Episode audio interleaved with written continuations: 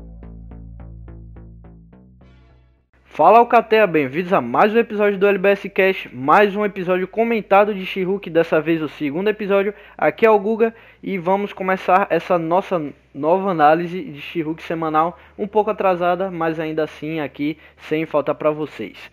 É, antes da gente continuar, já segue a gente em todas as redes sociais, Instagram, TikTok e Twitter, arroba LBSiberianos. E se inscreve no canal que já voltou com vídeo no canal sobre Pacificador, vai ter vídeo da Marvel, vídeo sobre Thor, e sobre os filmes de heróis do ano e das séries. Então acompanha a gente, dá essa força porque a gente quer voltar com tudo e criar conteúdo agora sem parar. Então vamos comentar aqui esse segundo episódio.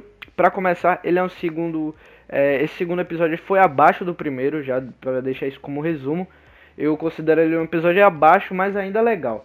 Nesse episódio aqui é um episódio com uma trama bem simples. A Jennifer Walters está lidando com a repercussão que foi o, a aparição de uma nova pessoa transformada em Hulk é, ao público, né, ali no caso no tribunal. E isso repercute muito, porque aparece ela e ela é advogada e tudo mais, e ela vira um tipo de subcelebridade ali, né? Então ela vai lidando com aquilo e isso acaba afetando ela, porque ela acaba perdendo o emprego por causa da repercussão que as pessoas é, estavam é, alegando que ali no caso a empresa que ela estava acusando perdeu e é, alegaram que o júri foi tendencioso porque ela salvou o, o, o pessoal do aquela galera ali do júri da Titânia. E aí ela perde emprego procura emprego tem ali a sininha com a família e depois ela é contratada pela empresa que ela estava é, que ela estava atacando né, no, no que ela estava atacando no tribunal a GLK e vai defender o Emil Blonsky, o Abominável. E o episódio é basicamente sobre isso. É um episódio abaixo porque ele não apresenta novas situações pra gente na série. É um episódio que não é um episódio, como posso dizer, completamente enrolado, mas ele não avança muito a trama. Ele fica ali, mais ou menos ali, como se fosse pelas beiradas da trama, ali muito devagarzinho. E geralmente os, as séries da Marvel, ah, os segundos episódios, eles dão muito, a, muito ritmo à série. Você vê o segundo episódio de Loki dá muito ritmo à série, de Falcão, de Gavião Arqueiro, de Cavaleiro da Lua principalmente o de Miss Marvel também. Então todos eles o segundo episódio já é dando muito tom pra série. Geralmente o que vai ali começar a enrolar é o terceiro, o quarto, que geralmente são os que decaem mais. O quarto não, porque o quarto eu geral, é, falei muitas vezes geralmente. O quarto é, muitas vezes é o melhor episódio, não mais corrido, mas o terceiro é, acaba sendo aquele que enrola mais. Mas nesse episódio, é, ainda assim, apesar de ele não como o primeiro é, porque o primeiro tem ali como sendo o primeiro episódio e de uma série de origem, ele vai apresentar como ela ganha os poderes, vai apresentar a ali a interação dela com o Hulk, com o Bruce e, e o treinamento dela para entender os poderes e a responsabilidade dela, aquela coisa clichê dos heróis. Esse episódio aqui não tem esse essa, essa base já, mas mesmo assim não consegue é, dar muito dá muito, dá muito trilho, botar a série muito nos trilhos, ela fica mais ali na coisa superficial. Mas ainda assim é um episódio legal porque conta com o carisma do, dos atores, principalmente da protagonista, a Tatiana Maslany. E com o texto da série, a personagem, todo o contexto que ela está inserido, o contexto do mundo ali é, da Marvel ali que ela está inserindo. Então ainda ela ainda tem o seu charme. É, nesse episódio ela acaba perdendo o emprego por ser heroína, como eu falei, e é, a repercussão dela ter se transformado, salvado ali o júri, acaba prejudicando ela e ela perde o emprego dela por não a empresa não está se associando a pessoas assim é, é, que são que são super indivíduos que são humanos alterados no caso dela. Então ela acaba tendo esse, essa consequência para ela que é uma coisa bem legal, que eu acho que é sobre a Marvel retratar o lado negativo de você ser um herói. Tem as partes boas, mas tem muita parte negativa. Então ela perdeu o emprego dela, que como ela fala ali, ela estudou anos e paga muito dinheiro com financiamento estudantil e não consegue trabalhar na área dela por conta de um acidente e uma responsabilidade que agora ela carrega, porque ela fala, eu então deveria ter deixado é, as pessoas ali serem atingidas por uma mesa e, e, e, se machucarem.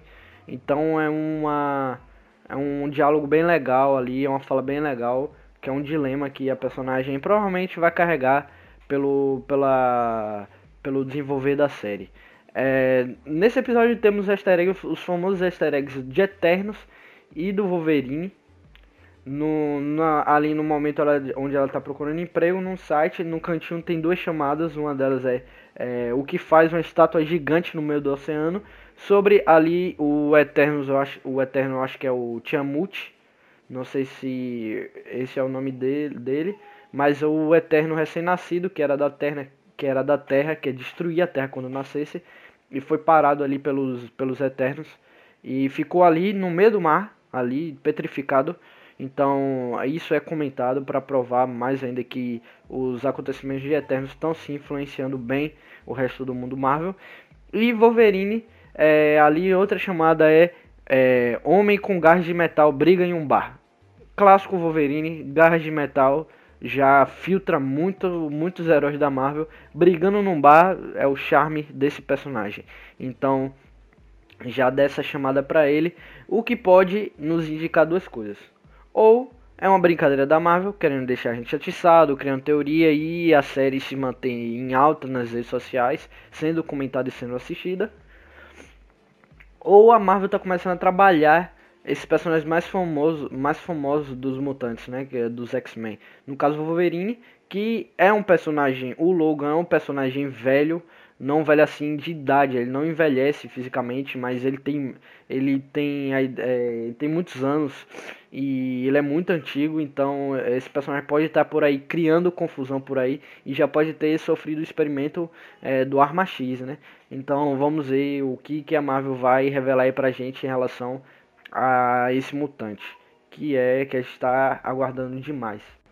Em seguida nós temos uma cena de família, mais uma cena de família nas séries da Marvel.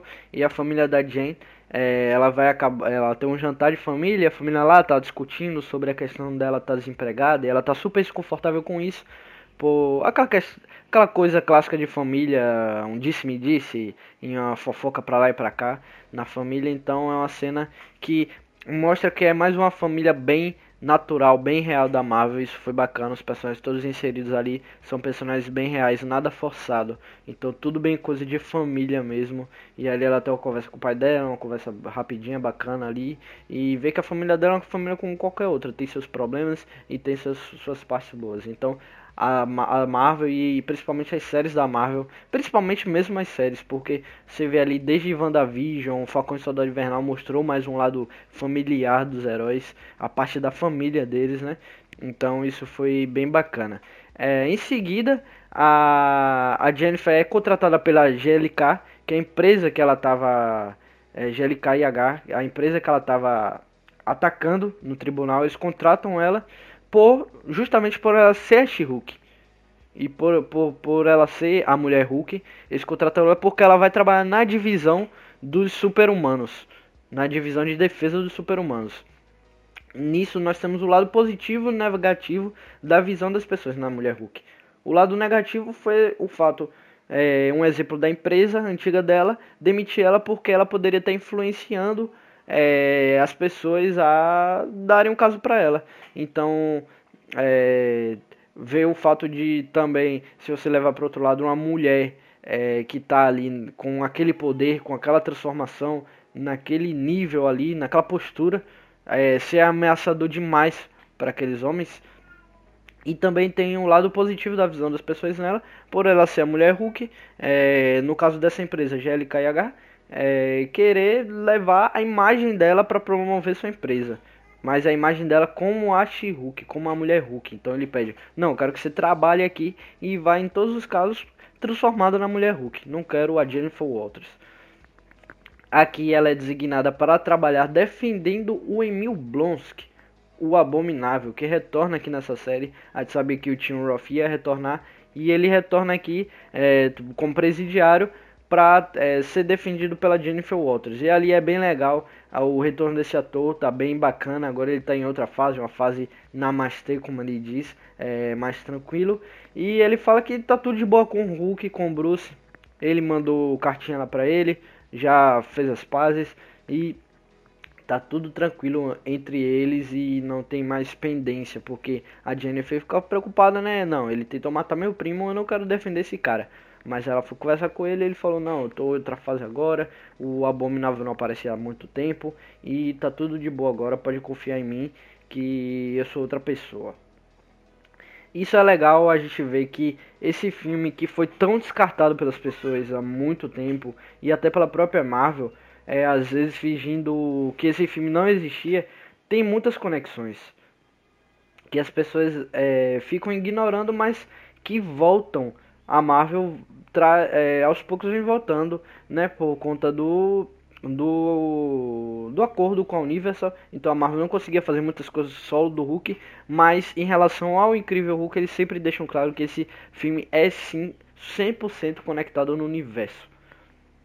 Ele é sim é, conectado e temos o Abominável aqui, temos os acontecimentos bem, é, bem fortes que voltam aqui com esse personagem para essa série da She-Hulk. Tem até para provar isso uma piada com Edward, com Edward Norton, para você ver. Até o primeiro ator do Bruce foi foi referenciado aqui de uma forma bem sutil quando a Jennifer Walters está conversando com o Hulk, dizendo que ela pegou o caso. Ele fala: Não, isso ali foi. Aquela briga com ele foi muito tempo, há muito tempo atrás. Ele já mandou carta pra mim. E eu sou uma, e eu sou uma pessoa completamente diferente. Literalmente. E aí a, a Jennifer Walters dá uma olhada pra câmera, quebra a quarta parede e dá uma risadinha. Tipo, ah, jura?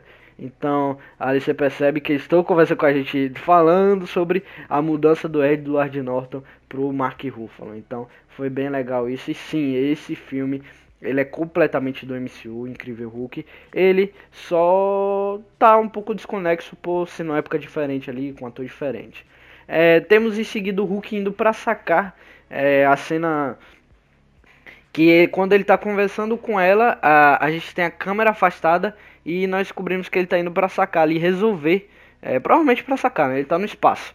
Então ele tá indo para resolver ali a, a, a pendência que, que ficou ali do primeiro episódio com a nave que tá vindo veio entregar mensagem para ele, então ele provavelmente foi atrás daquela nave e entrou na nave e tá indo pro espaço, tá no espaço. Então provavelmente indo para sacar e ele não vai nossas teorias que o Hulk vai chegar a sacar, provavelmente vai ter algo sobre filho dele ou algo para ele resolver lá e nós vamos ter um projeto solo do Hulk, provavelmente o, o Guerra Mundial Hulk, Hulk contra o mundo. Então tem coisa do Hulk vindo por aí. Eu tô muito, muito, muito ansioso para isso. É, espero que no final da série eles é, deixem um pouco mais de pistas. Isso também significa que o Hulk agora tá fora da série. Ele foi ali para passar a bola ali pra mulher Hulk, mas agora é com ela. A série é dela. O Mark Ruffalo não vai ficar aparecendo todo episódio não. Ele vai ficar agora resolvendo as coisas dele fora da série. E aí em seguida nós temos no finalzinho a cena da fuga do Abominável, que aparece no, na tela lutando num clube de luta, que é a cena do Shang-Chi, que ele tá lutando lá contra o Wong. E ali nós, te, é, nós descobrimos que ele é, ele fugiu e tá naquela luta clandestina. E isso bagunça toda a cronologia que estava sendo implementada agora na fase 4 da Marvel. Por quê? Em Shang-Chi, que se passa alguns meses após o Ultimato, o, o Abominável luta contra o Wong naquela aquela luta clandestina lá da, da Xialing. E depois ele abre o portal no final da luta e leva o, o Abominável de volta a uma sala muito idêntica, idêntica a essa que a gente viu agora em She-Hulk. Ou seja, o, o Wong estava trabalhando com o Abominável, que vai ser explicado futuramente porque o Wong vai aparecer nessa série, a gente já viu em trailers é, vai vai estar tá envolvido de alguma forma é, com o Abominável, trabalhando com ele. Isso significa que, em tese, o Shang-Chi se passa antes É, é, não, perdão. O Shang-Chi se passa durante ali She-Hulk. Ele se passa ali durante, é ali pelo menos do segundo episódio pra frente. É, mas se a gente lembrar, na cena pós-créditos de Shang-Chi, o Bruce Banner acaba é, aparecendo é, na, forma, na forma dele de Bruce e com a tipóia no braço e com o dispositivo ainda. Então, a, a, como ele apareceu no início da série, ele estava no final de Shang-Chi. Então, isso não faz muito sentido nessa cronologia aí que eles estão montando aí é, entre Shang-Chi e She-Hulk. É, não sei se tem alguma explicação que vá responder isso ou se é um furo mesmo, mas vamos esperar aí os próximos episódios para ver o que a Marvel vai falar em relação a isso. Mas é mais uma conexão direta aí entre o Shang-Chi e a She-Hulk esse universo, essa fase 4 em construção. É, falar rapidamente sobre o CGI que tá pior que o primeiro episódio. Eu acho que o primeiro episódio ficou as principais cenas dela com o Hulk. Então tá as principais cenas da é, que eu acho que estão no primeiro episódio, por enquanto pelo menos, mas no segundo estão bem piores. A mulher Hulk tá bem, o CGI dela tá bem pior nesse segundo episódio aqui, tá bem fraquinho, dá pra perceber, mas é, do mesmo jeito que eu falei, não tira o foco em nada da história. A história por si só vai muito bem, não depende do CGI não. É, então é isso, vamos ficando por aqui. É, peço desculpa a todos vocês por esse episódio estar sendo muito, muito, muito atrasado mas é porque eu tive doente e não consegui gravar na época certinha.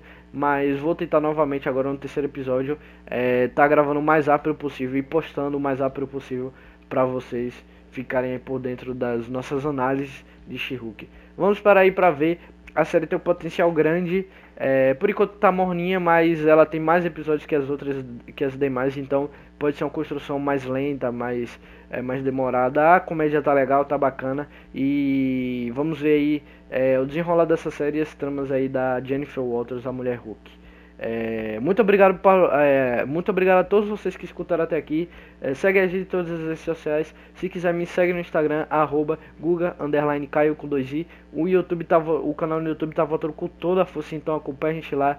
É, se inscreve, ativa o sininho para receber todos os vídeos e compartilha esse episódio aqui com todos os seus amigos.